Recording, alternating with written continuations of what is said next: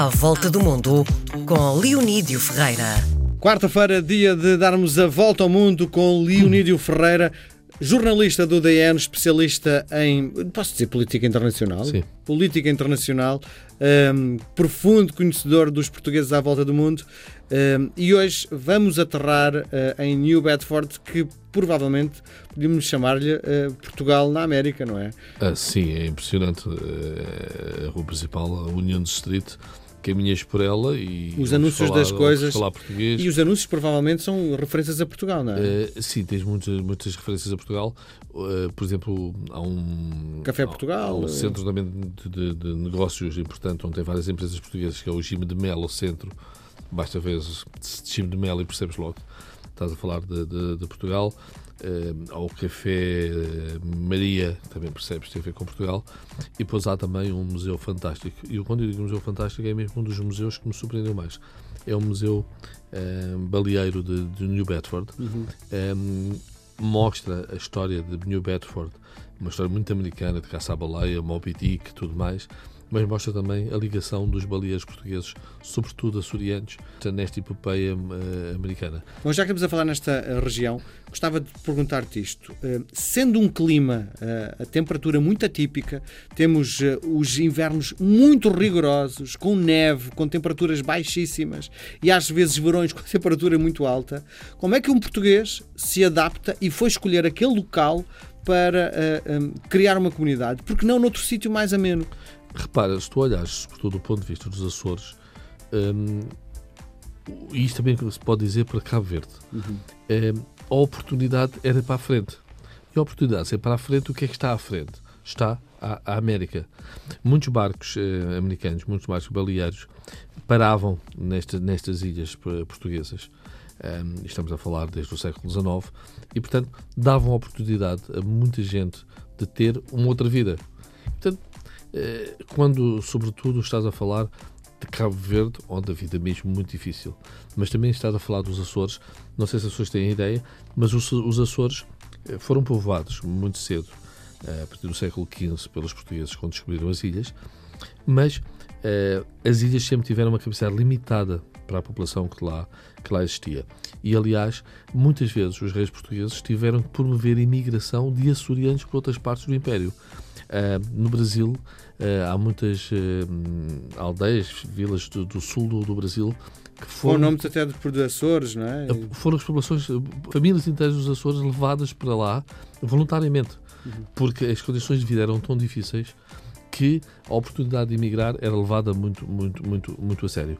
E, portanto, não me parece, quando tens esta ambição de melhorar, quando queres sair de uma, uma miséria que te oprime e não tens oportunidades, que seja o clima que te faz diferença. Depois. Porque se eu fosse, eu, eu se tivesse escolhido para Miami ou assim uma coisa, que temperatura pois, amena. Mas Miami não tem indústria baleeira e, portanto, não, não dá oportunidade de emprego.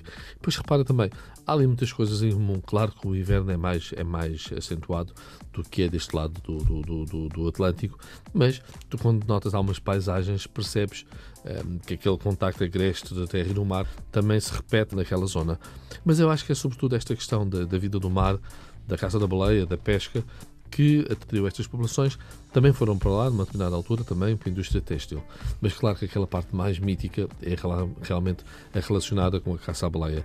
O, no Moby Dick do Herman Melville há referências, pelo menos, a um açoriano, um, e em toda a história baleeira, um, açorianos são muito frequentes.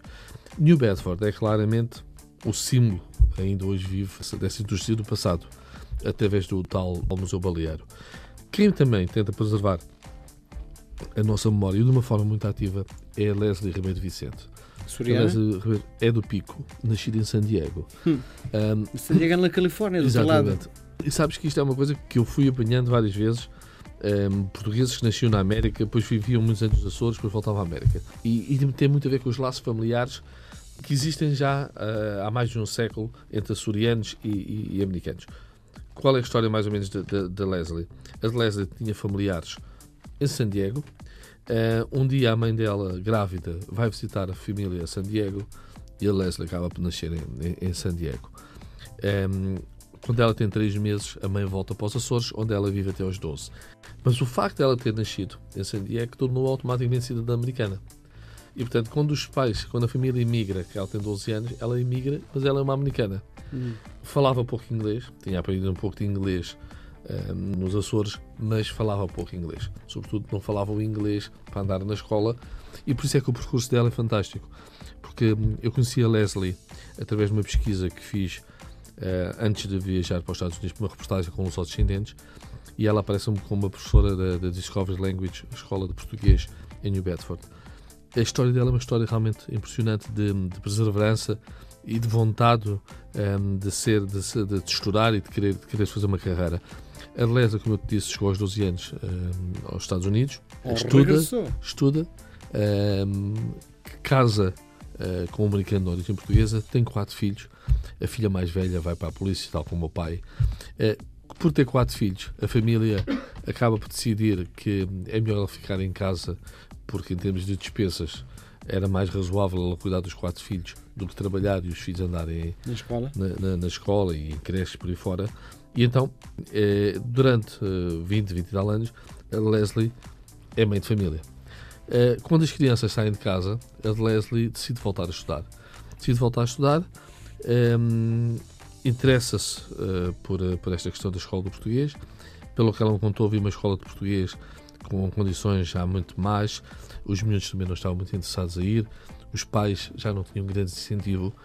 Mas de repente ela consegue que o Jim de Mello, que é um magnata português de New Bedford, e o José Soares, que é outro português, um empresário também, eh, acreditem nela, ehm, financiam, o José Soares financia os livros para os miúdos irem aprender português na, na tal escola, e de repente, também por causa do- dos Mourinhos, dos Ronaldos, das reportagens na CNN, no New York Times, a falar bem de Portugal, de repente eh, há um regresso de crianças a querer aprender português, às vezes da terceira geração.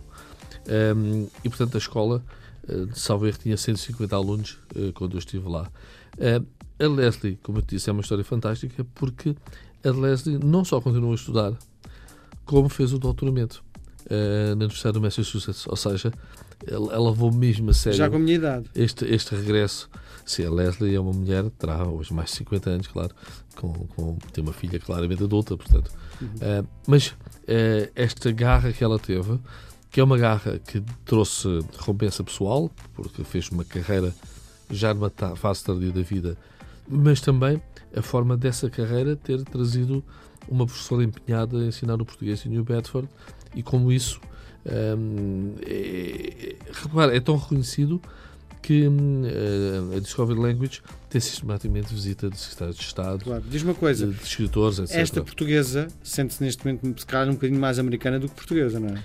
E, olha, no caso de Leslie, eu acho que aquilo deve ser realmente, eh, como muitos portugueses lá, eh, ali uma lealdade dividida. Eh, aquilo que eu senti no- nos portugueses, no caso da América, mas eu acho que isto é, é aplicável a muitos outros países. Os portugueses que vivem na América, acho que sentem um agradecimento enorme às oportunidades que a América lhes deu. Eh, para eles, a América é a terra das oportunidades. E vê-se que falam de- de- de- dessa forma agradecida pelo, pelo que aquele país lhes deu.